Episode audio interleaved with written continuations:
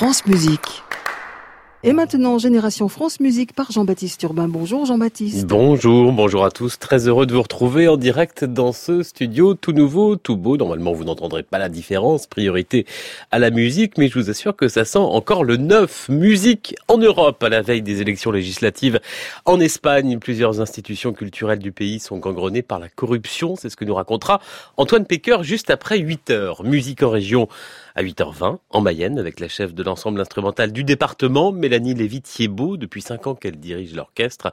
Elle a tout changé. Elle nous expliquera pourquoi. La Mayenne décidément à l'honneur ce matin. Thierry Lériteau vers 8h05 nous racontera l'étonnante histoire de ce couple qui a acheté un château et qui donne des opéras chaque été en pleine campagne. En ce moment, ils sont en pleine préparation du Trouvert. Et puis, tous à l'opéra. L'opéra, justement, c'est partout en France le week-end prochain. Au programme, entre autres, la découverte des ateliers costumes, comme à l'opéra de Bordeaux. Nathalie Moller nous y emmènera. Son reportage, c'est vers 8h40 45 de l'opéra En voilà, la finta giardiniera, la fausse jardinière, Mozart, à 18 ans.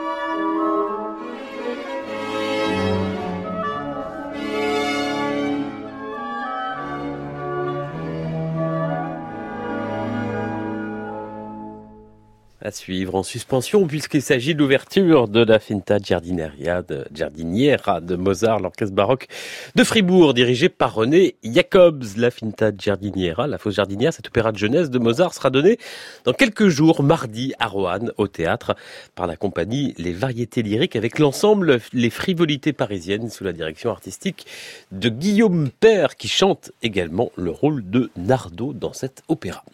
7h36, connaissez-vous Morten Loritzen? C'est un compositeur américain. Il est né à Colfax dans l'État de Washington. Voilà 76 ans. Et c'est l'un des compositeurs américains contemporains de musique chorale les plus chantés à travers le monde. Si vous faites partie d'un chœur, peut-être avez-vous déjà interprété du Loritzen. Alors certains méprisent un peu ses compositions aux structures harmoniques qui seraient toujours les mêmes. Le côté un peu mystique, New Age ou trop empreinte de religiosité. Ce n'est pas mon avis. C'est pour ça que je vous propose de l'écouter ce matin. Morten Loritzen qui figure au programme d'un concert qui sera donné demain dans le Calvados, sur la côte normande, à Ouistreham, précisément, un concert organisé par l'association Music Car Life, dont les bénéfices iront aux migrants qui vivent dans la commune. Concert autour de la paix avec le chœur Alma Musical, l'orchestre symphonique Erato et la chanteuse Daya Dorimel du chœur de Radio France. Et demain, à 16h30 à Ouistreham, à l'église de Saint-Aubert-sur-Mer, précisément. Morten Loritzen, entre autres programmes, voici Au Magnum Mysterium par des chanteurs qui vivent de l'autre côté de la Manche, les Voces 8.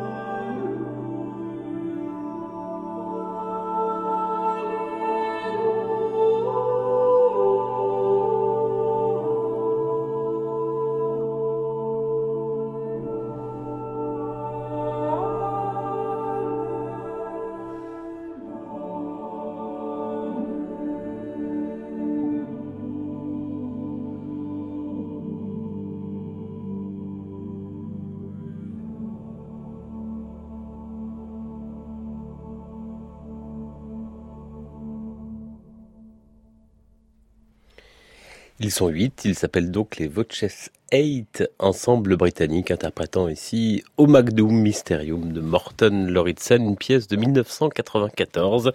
Et si vous voulez écouter Lauritsen et que vous êtes en Normandie, c'est donc demain un concert à Ouistreham sur la côte normande, pas très loin de la commune de Lyon-sur-Mer. Comme toujours et pour toutes les émissions de France Musique, les références des enregistrements sont sur la page de l'émission sur francemusique.fr. Il est 7h43. Génération France Musique, Jean-Baptiste Urbain.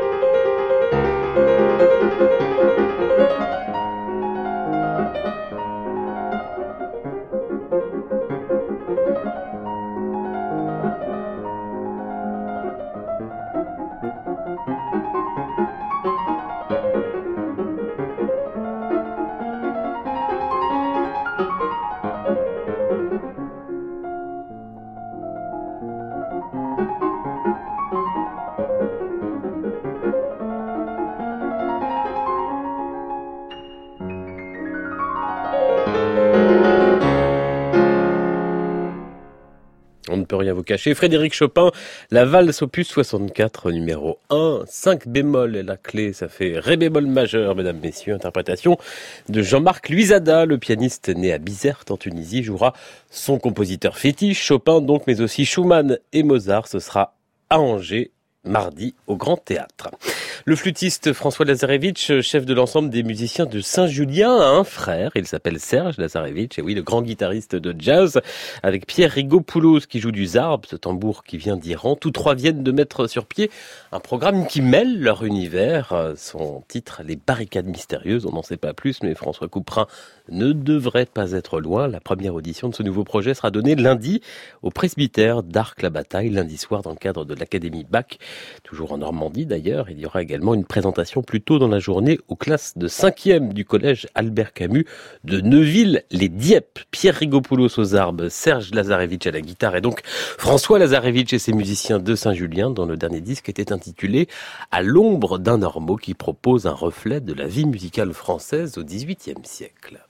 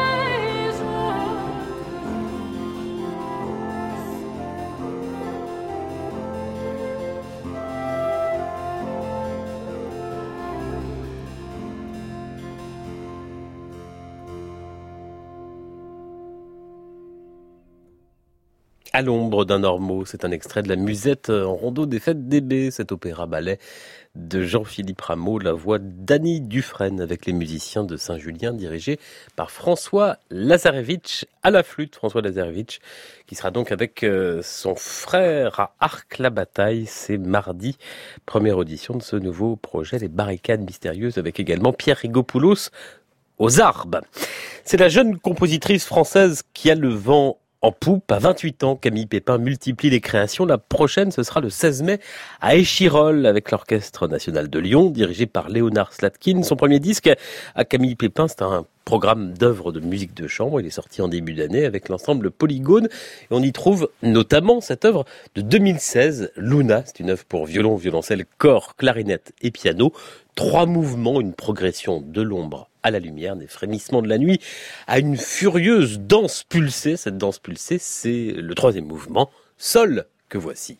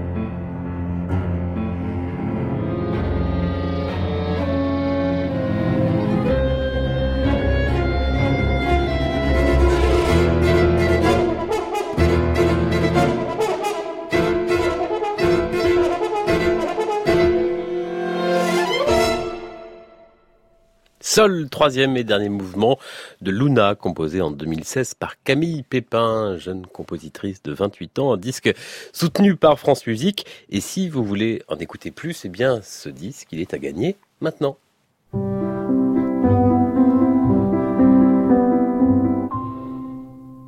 C'est notre jeu du samedi matin. Comme chaque semaine, rendez-vous sur francemusique.fr, sur la page de l'émission Génération France Musique. Et là, vous donnez la réponse à la question que je vais vous poser dans un instant, sans oublier, bien sûr, vos coordonnées complètes pour qu'on vous l'envoie par la poste, ce disque. On joue, c'est le cas chaque samedi, avec l'espace concert de francemusique.fr. C'est un espace où vous pouvez réécouter en audio, mais aussi en vidéo, les concerts de Radio France et aussi les émissions concerts de France Musique, comme tout récemment Génération France Musique, le live, l'excellent rendez-vous du samedi après-midi de Clément Rochefort à 6h. Voici un extrait d'une émission donnée il y a quelques semaines. Franz Schubert, c'est le compositeur. La question est la suivante. Ici, dans cette œuvre, combien d'instruments jouent?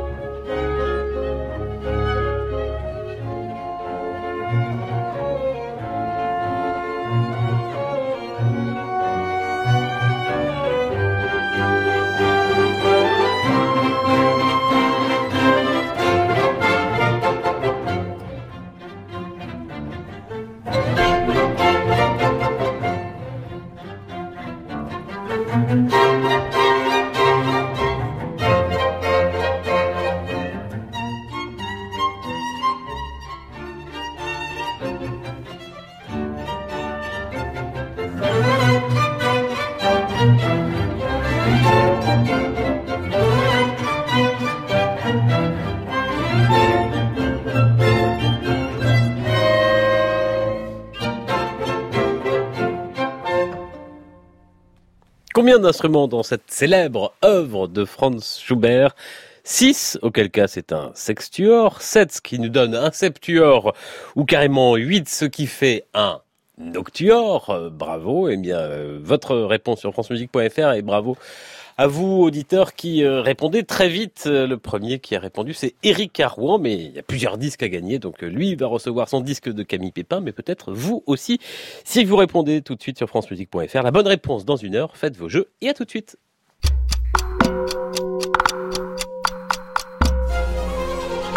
Avec le magazine Diapason, osez être classique. À la une du numéro de mai, passage au crible des grandes plateformes de streaming un dossier sur Rachmaninoff, pianiste et compositeur de génie, un CD événement, les chefs-d'œuvre de la musique anglaise de la Renaissance, sans oublier le programme des concerts de France Musique. Diapason, en partenariat avec l'émission de Frédéric Lodéon, Carrefour de l'Odéon, du lundi au vendredi à 16h sur France Musique. Ces quatre voix sont comme les quatre personnages d'un opéra sans parole, et ces quatre mouvements, les quatre actes du drame joyeux de la vie, le 15e quatuor à cordes de Mozart en ré mineur est au programme de la tribune des critiques de disques ce dimanche à 16h sur France Musique. N'oubliez pas de voter pour votre version préférée sur francemusique.fr. À dimanche. Une émission en partenariat avec le mensuel Classica.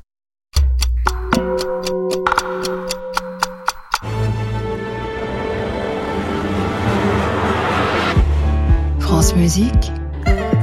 France Musique. Vous allez l'adorer.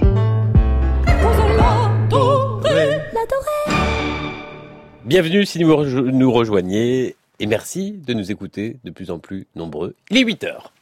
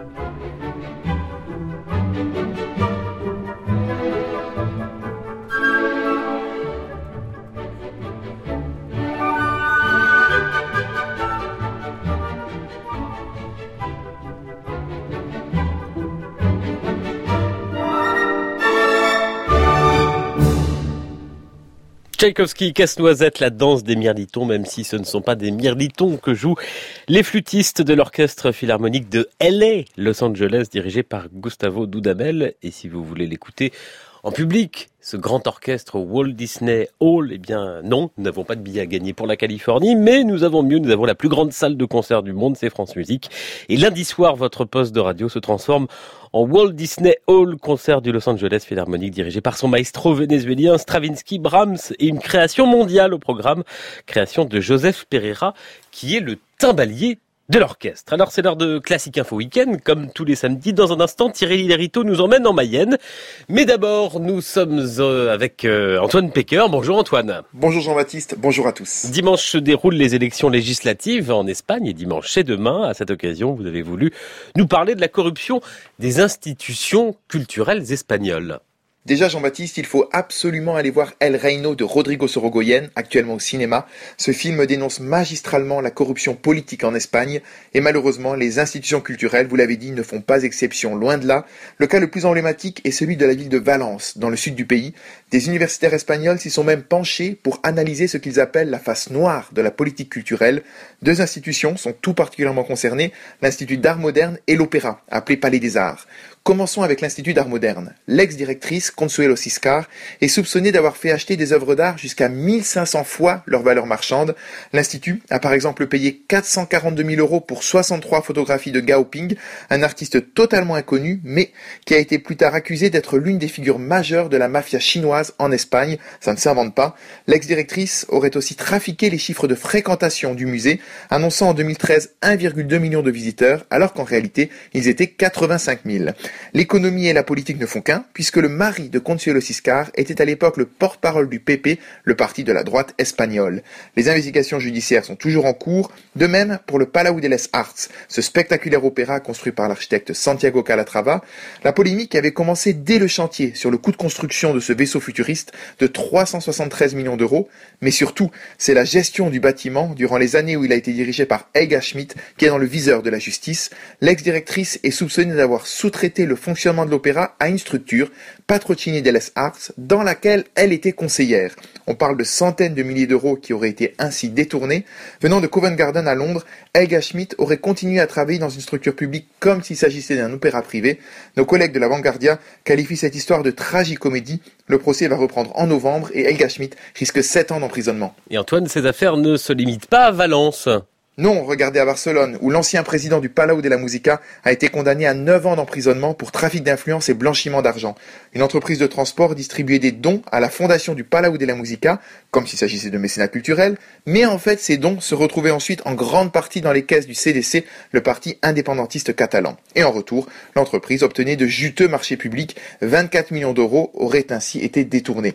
Vous le voyez, la corruption touche en Espagne une large partie de la classe politique. Le premier ministre socialiste, Pedro Sanchez a bien décidé de s'y attaquer depuis qu'il est au pouvoir, et d'ailleurs, son ministre de la Culture a dû démissionner au bout d'une semaine seulement, car il était soupçonné de fraude fiscale. Le combat des socialistes contre la corruption semble porter ses fruits, le parti est en tête des sondages, même si Vox, le parti d'extrême droite, risque de faire aussi une percée historique dans un pays qui ne comptait jusqu'alors pas de formation d'extrême droite. Et on suivra tout ça avec ces élections des deux assemblées en Espagne euh, demain, premier résultat dans les journaux de France Musique, lundi matin dans Musique Matin. Antoine Pecker, chronique internationale en partenariat avec la lettre du musicien. Je vous propose quelques musiques de, quelques mesures de musique venues d'Espagne avec Manuel Defaya, même s'il a achevé cet opéra en Argentine, où il était en exil après euh, la guerre d'Espagne. Cet opéra, c'est de l'Atlantide sur lequel il a travaillé pendant 20 ans.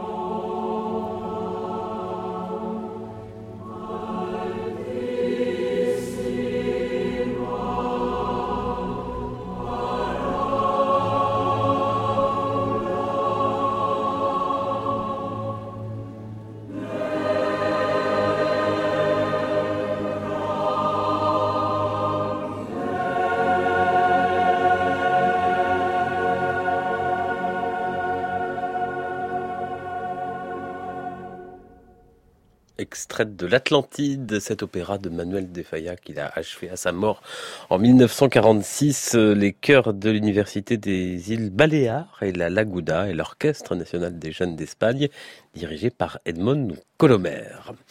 8h09, Thierry Lérito, c'est à vous, chronique initiative. Bonjour Thierry, cap à l'ouest aujourd'hui. Direction la Mayenne, plus exactement à Balais, une petite commune de moins de 700 habitants à 15 km environ au nord de Sablé-sur-Sarthe. C'est là que Julien et Véronique Ostini se sont installés à la naissance de leur premier enfant avec un projet complètement fou, faire revivre un château en ruine, le château de Lignières dont le bâti restant remonte au XVIIe siècle. Et le faire revivre de quelle manière? Eh bien en en faisant un outil de diffusion de l'art lyrique et dramatique en milieu rural.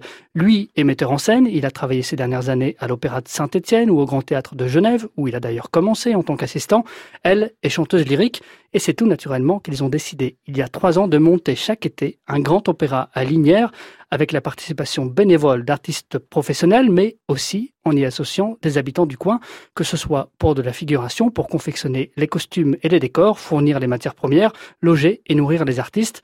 Le succès ne s'est pas fait attendre. Dès la première année, avec Carmen, le couple qui attendait 500 spectateurs, on a rassemblé 1600 en une soirée, créant d'ailleurs 5 km de bouchons à l'entrée du village, se souvient Julien Ostini.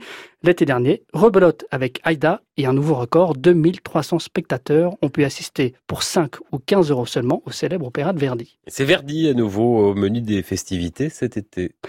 Et oui, avec cette fois-ci le Trouvert, artisans et petites mains bénévoles sont déjà à pied d'œuvre pour les costumes et décors. Les 130 chanteurs et musiciens parmi lesquels on trouve aussi bien de jeunes chanteurs d'opéra que des directeurs de conservatoire ou d'anciens instrumentistes de l'Orchestre national des Pays de la Loire se retrouveront dix jours avant la première représentation.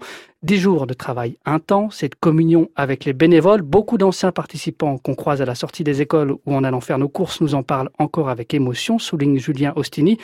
Et avec cette année, plus de 300 bénévoles, 70 figurants adultes et 50 figurants enfants, plus le soutien de plusieurs mécènes de proximité comme les fermes d'alentour qui aident pour les repas, la mobilisation ne faiblit pas. Julien et Véronique Costini aimeraient maintenant attirer l'attention de grands mécènes ou des pouvoirs publics pour pérenniser leur projet avec un budget artistique de seulement 12 000 euros, dont 2 000 sont couverts par la subvention de la municipalité. Linière soulève certes chaque été des montagnes, mais craint que le mouvement ne s'essouffle sans aide financière. Ça se passe à Linière, Exactement, en Mayenne. Les, en Mayenne, les 18 et 20 juillet prochains pour le Trouvert. Thierry Iderito, chronique initiative en partenariat avec l'hebdomadaire La Vie, le Trouvert de Verdi. En voici un extrait, mais une réduction, un arrangement pour piano de Fumio Yasuda qui l'interprète.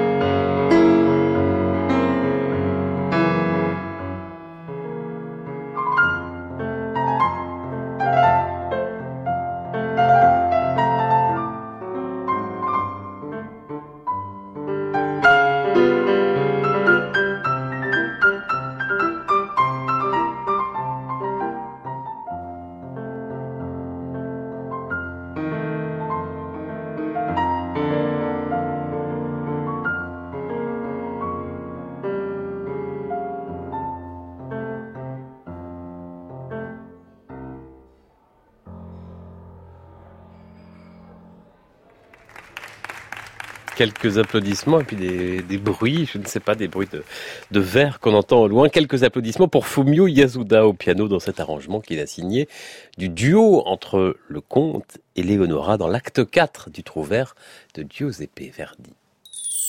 Génération France Musique, Jean-Baptiste Urbain. Le festival de Pâques de Deauville, 22e édition, c'est jusqu'au 4 mai. Trois week-ends de musique dans la salle Élie de Brignac où se vendent également les chevaux chaque été à Deauville. Vous pouvez d'ailleurs réécouter sur francemusique.fr le concert d'ouverture. Il a été donné samedi dernier.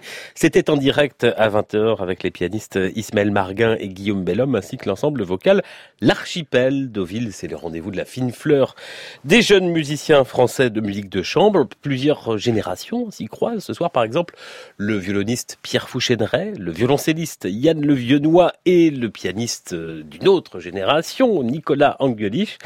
Et puis mercredi 1er mai, ce sera Renaud Capuçon au violon, Bertrand Chamaillou au piano et l'ensemble Ouranos, ensemble avant. Il vient de sortir son premier album très très réussi. Il transforme le quatuor à cordes l'américain de Dvorak en quintette avant.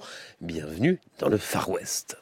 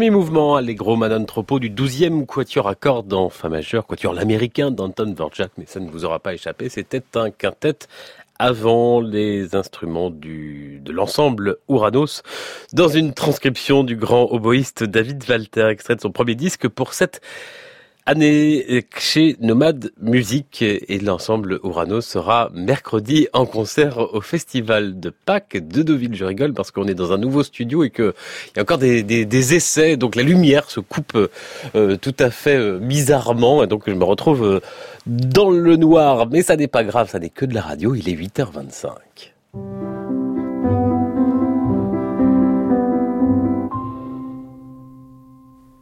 Musique en région, en Mayenne, aujourd'hui. Bonjour Mélanie Lévy-Thiebaud. Bonjour. Chef de l'ensemble instrumental de Mayenne, l'une de vos nombreuses activités musicales. On va en évoquer d'autres tout à l'heure, mais d'abord, cet orchestre-là, quelle est sa mission? La mission de l'ensemble instrumental de la Mayenne, c'est la mission que j'ai eu envie de lui donner en réalité, puisque quand je suis arrivée il y a cinq ans, il y avait euh, tout à faire, à reconstituer, à redéfinir sur le territoire.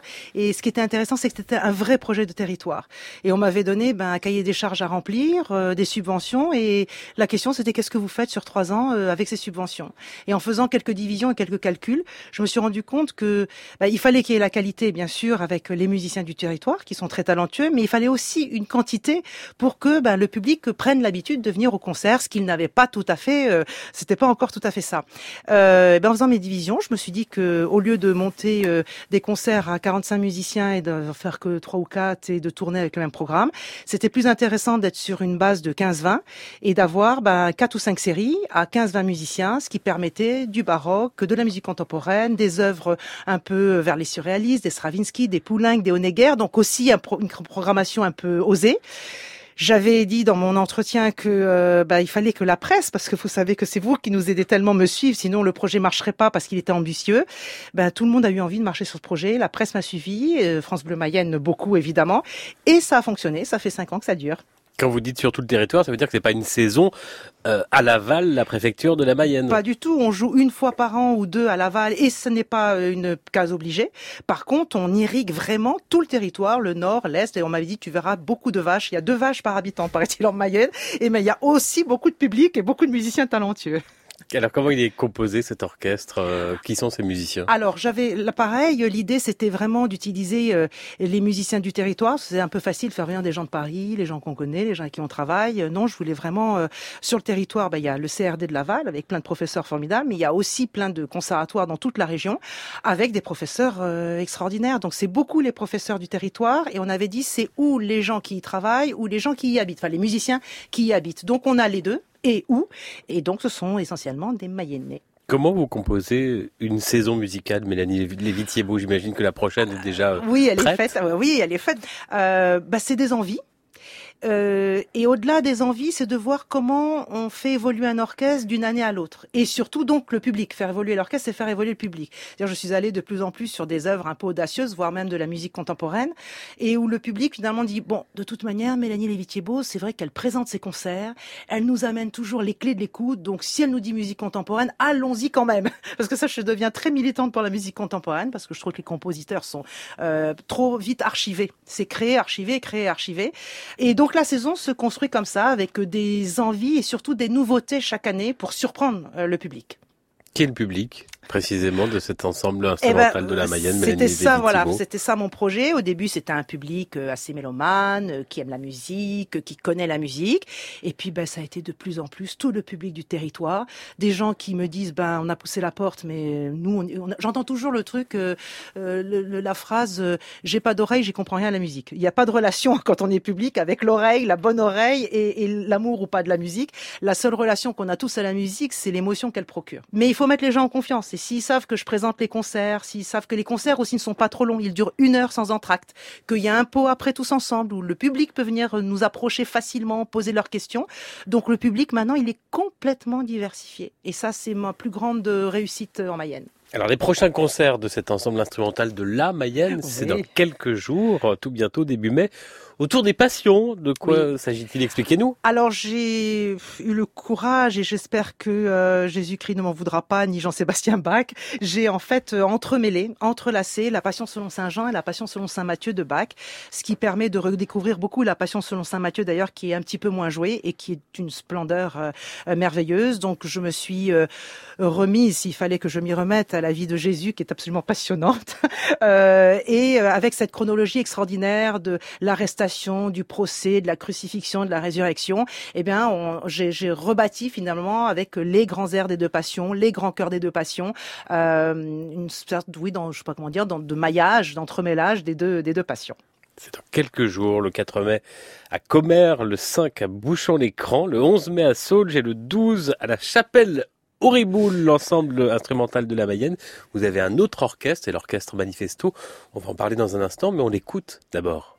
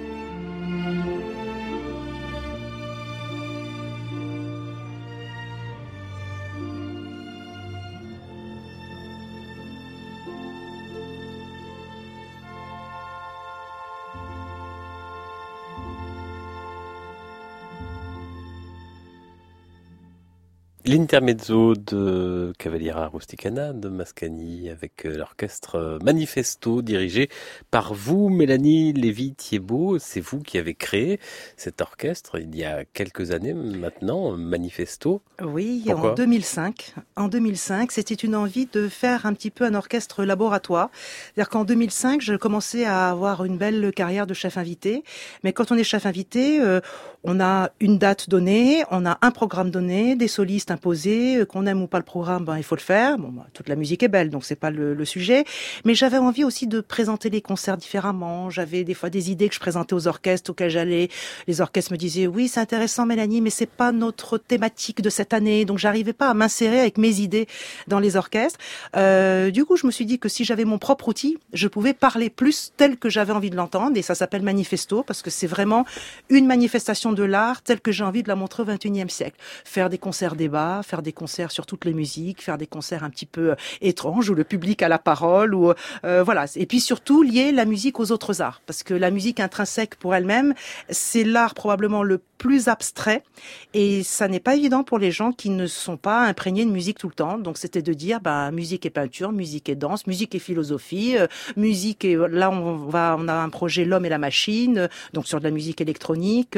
C'était un peu ça l'idée de manifesto et ça reste ça. Et puis des liens quand même entre euh, les projets manifesto et euh, l'ensemble instrumental de la Mayenne, notamment les ciné-concerts. Absolument. Qui vous tiennent à cœur. Absolument. Alors ça, euh, je suis passionnée de cinéma muet, mais en réalité, euh, c'est un peu dans toute ma cohérence de vision. C'est-à-dire, je suis passionnée par le, le patrimoine. Alors, il paraît qu'on doit dire le matrimoine maintenant aussi parce que je, je m'engage beaucoup pour le féminisme, vous voyez, le matrimoine et le patrimoine. Donc euh, voilà, ce qu'ont fait nos pères et nos mères. Euh, et le cinéma muet, il y a des films qui sont en train de disparaître. C'est comme la musique contemporaine finalement, qui est beaucoup plus récente. Mais en fait, les choses disparaissent si on ne les joue pas. Euh, elles sont archivées. Et puis les films, quand on ouvre les bobines, euh, bah, des fois dans les mains des, de ceux qui doivent renumériser le film, les, les, les, pellicules se détruisent. Et on a failli perdre le voyage dans la lune de Méliès, qui est notre chef-d'œuvre. Et si Serge Bromberg et Lobster Film n'étaient pas là, on n'aurait plus ce film. Donc je m'y attelle. projeté euh, à Cannes euh, il y a une dizaine d'années Absolument, absolument. Donc on, là, je l'ai redonné à l'Orchestre Philharmonique de Liège. Et oui, j'essaye de refaire renumériser des films et de refaire des montages musicaux euh, dessus. C'est quoi les trois mousquetaires? L ah. apostrophe et trois. Alors ça, c'était inédit avec la Philharmonie. Ben, on voulait faire travailler euh, sur justement euh, Dumas, sur les trois mousquetaires, et justement Serge Bromberg de Lobster Film dit, mais enfin, pourquoi tu fais pas les trois mousquetaires de Max Linder? C'est une parodie, la première parodie de l'histoire du cinéma. Donc en fait, c'est Max Linder qui incarne D'Artagnan et qui a voulu se moquer de Douglas Fairbanks, qui à l'époque faisait tous les grands héros. Il avait tourné Zorro, il avait tourné Robin des Bois, et euh, donc Max Linder s'est dit, ben moi je vais faire un trois mousquetaires qui est grotesque qui est ludique, qui est drôle, qui est cocasse, euh, voilà, sur de la musique de Greco Casatsu. C'était à la Philharmonie l'année dernière. Et ce sera euh, début juillet Absolument. En Mayenne Aux Nuits de la Mayenne, le festival des Nuits de la Mayenne a repris Trois Mousquetaires. Donc les séances sont à 22h30 hein, pour qu'il fasse bien nuit parce que c'est en plein air. Mélanie Lévy-Thiebaud, pour finir, revenons à la musique contemporaine que vous évoquiez. Euh, vous la jouez avec cet ensemble instrumental de la Mayenne. Euh, quelles sont les réactions? Quels sont vos choix? Comment vous dosez dans un, dans un concert? Il y a eu par exemple une année aux Folles Journées auxquelles nous participons euh, tous les ans. Une thématique, c'était la nature. Alors euh, évidemment, le, tout le monde a joué euh, le cygne, les quatre saisons, la pastorale. Et moi, j'ai fait un programme justement ultra contemporain sur la nature. Il y avait l'esprit des dunes de Tristan Muraille. Il y avait Nalwan, ce sont des enregistrements d'oiseaux de François Bernard Mache. Et il y avait quelque chose sur le cosmos qui était la question sans réponse de Ives. Et on s'est dit, mais il y aura pas un chat parce que entre euh, le cygne de Saint-Saëns, la pastorale, c'était bourré à craquer. Mais ça, parce que René Martin fait un travail fantastique et que dans toute la région, tout est bourré à craquer du matin au soir. Et en donnant les clés d'écoute justement de ces œuvres-là les gens étaient passionnés, ils étaient debout. On a eu une standing ovation, mais qui était, on sentait vraiment pour Muraille, pour Mash, pour Ives.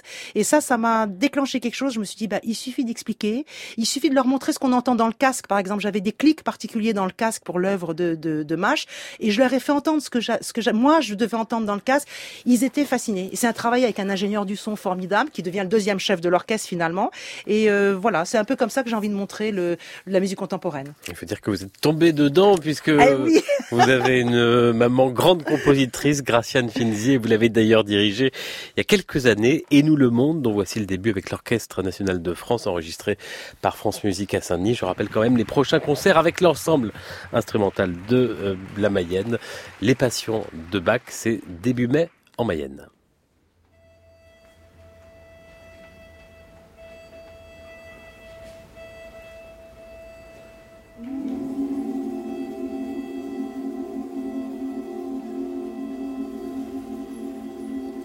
Encore un jour, encore un beau jour, un horizon rouge, encore le vent qui pousse les dernières brumes, encore la ville s'éveille, les millions d'âmes, Encore une sirène dans le lointain. Encore le bruit doux des feuilles au-dessus de ma tête.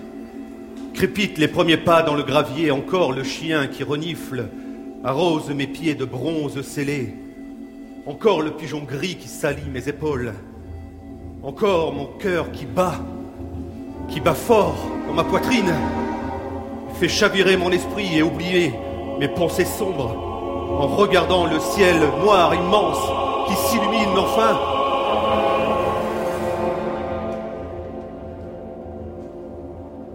Encore je veux. Encore et toujours j'ai voulu ça. Des millions de fois, encore les lueurs, les premières couleurs incandescentes, les toutes premières lumières des premiers instants du jour, le premier acte, le tout premier matin, ad aeternam.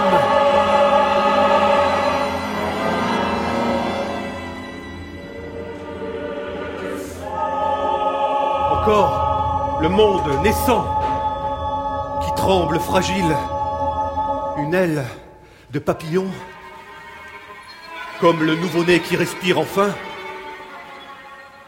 Le début du drame lyrique et nous le monde de Graciane Finzi sur un livret de Jacques Descordes avec la voix de Jacques Descordes, le chœur de Radio France, l'orchestre national de France dirigé par la fille de Graciane Finzi, notre invitée donc ce matin, Mélanie Lévy-Thiebaud, c'était en 2011.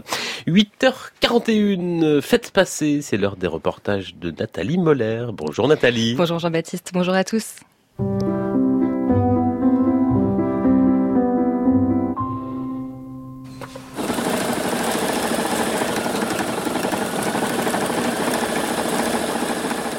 Machine à coudre, brodeuse et coup de ciseaux. Aujourd'hui, Nathalie, vous nous faites visiter l'atelier costume de l'Opéra national de Bordeaux. Oui, il est situé au cinquième et dernier étage du Grand Théâtre de Bordeaux, sous une très belle charpente en bois.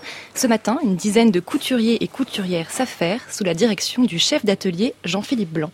Alors actuellement, on est un peu en, en bonne ébullition puisqu'on prépare trois spectacles différents. On va livrer une cinquantaine de costumes dans les trois semaines qui viennent.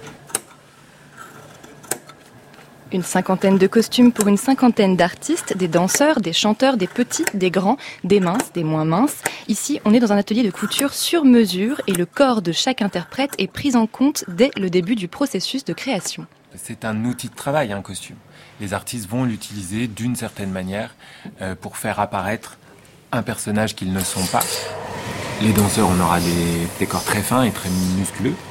Donc nos costumes doivent s'adapter à tout ça. Et puis le, les corps des chanteurs lyriques, du lyrique en général, sont des corps plus massifs, plus présents. Donc ça aussi, c'est quelque chose qu'on prend en compte.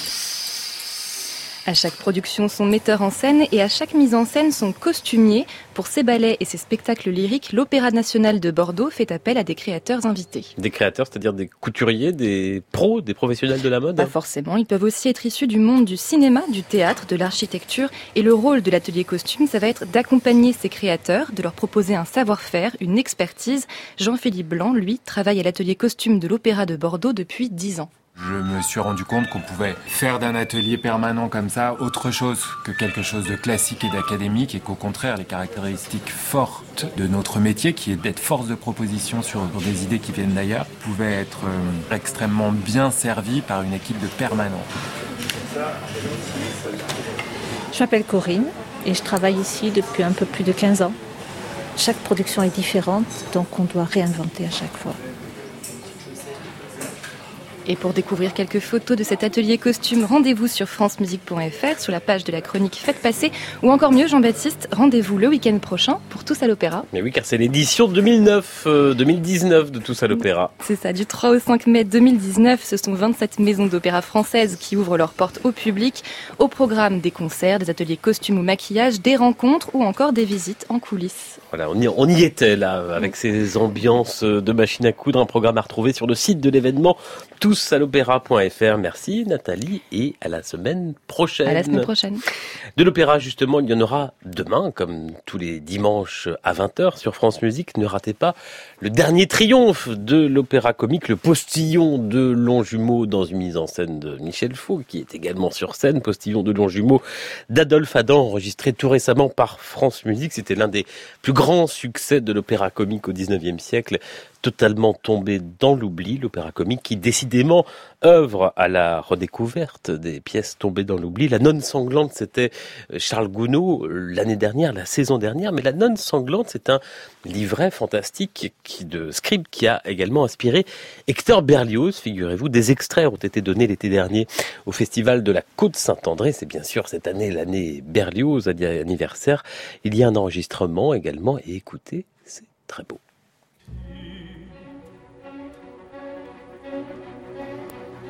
lorsqu'à minuit les portes sont ouvertes, en habit blanc et sans regard.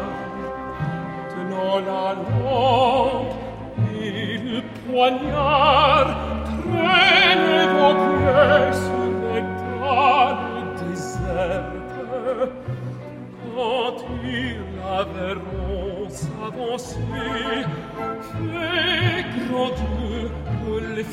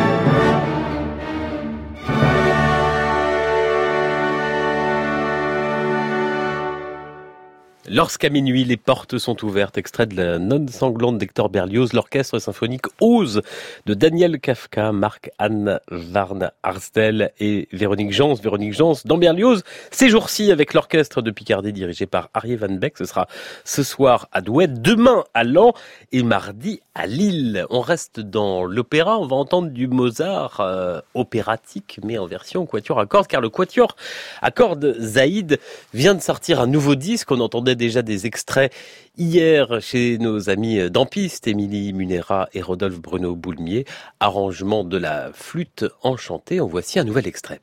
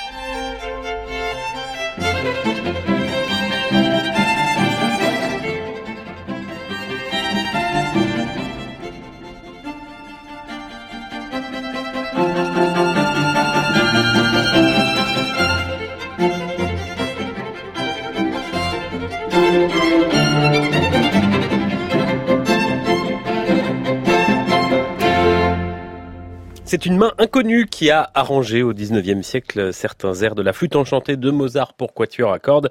Ici, c'était Ein Mädchen oder Weibchen, cet air de Papageno. Et puis, à l'instant, euh, collé euh, le final de la flûte enchantée par le Quatuor Zaïd. C'est leur nouveau disque paru cette semaine chez Nomad Music. Le Quatuor Zaïd qui a pris les rênes du Festival international de Quatuor à cordes du Luberon. Ce sera cet été. Et en avant-première, les quatre musiciennes jouent lundi à Apt et mardi à la Roque d'Anteron. Si vous êtes dans le coin de la Roque d'Anteron, eh ben, on a quelques places à vous faire gagner pour ce concert de mardi du Quatuor Zaïd à la Roque d'Anteron. Vous mettez juste vos coordonnées sur sur le site de l'émission francemusique.fr Génération France Musique. Pas de questions, voilà, juste euh, quelques places pour le plaisir d'aller écouter les musiciennes du Quatuor Zaïd. Leur premier pas, on referme Génération France Musique dans les archives de l'INA. Aujourd'hui, Hilary Anne, la violoniste, est en résidence à Radio France avec l'Orchestre Philharmonique de Radio France. Elle sera jeudi à l'auditorium dans un concert dirigé par Miko Franck au programme Berlioz, la symphonie fantastique et le concerto pour violon de Jean Sibelius, concert donné en direct sur France Musique à 20h jeudi. Les premiers pas d'Hilariane sur France Musique, c'était en 1997 avec ce tango d'Isaac Albenitz arrangé par Fritz Kreisler.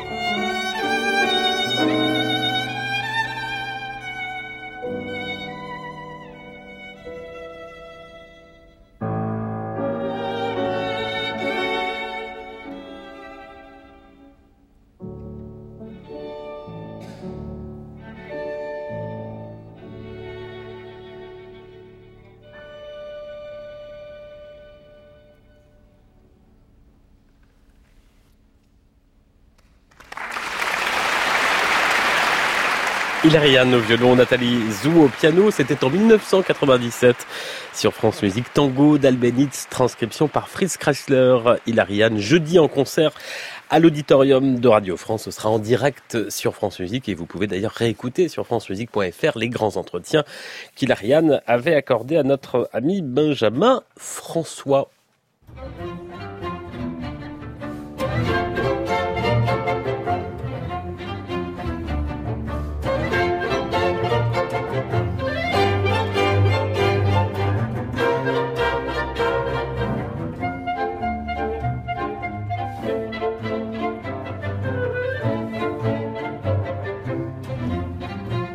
1, 2, 3, 4, 5, 6, 7, 8, 8 instruments dans cette euh, octuor, ce scherzo de l'octuor de Franz Schubert. C'était les Smoking Joséphine, Pierre Génisson à la clarinette, Marie Boichard euh, au basson et Hugues Vialon au corps, enregistré euh, il y a quelques jours, quelques semaines, il y a deux semaines précisément. Sur France Musique, euh, concert Génération France Musique, le live, euh, prochaine émission en direct à 16h avec Clément Rochefort. Voilà, c'est la fin de cette euh, émission. Merci à Marie Ferdinand, Charlotte Landru, Chandès qui l'ont préparé. Déborah Dagobert était à la console. Diego YouTube, Diego Aclopez à la cabine. Réalisation Max James. Dans un instant, Gabriel Oliveira Guyot à réécouter sur francemusique.fr.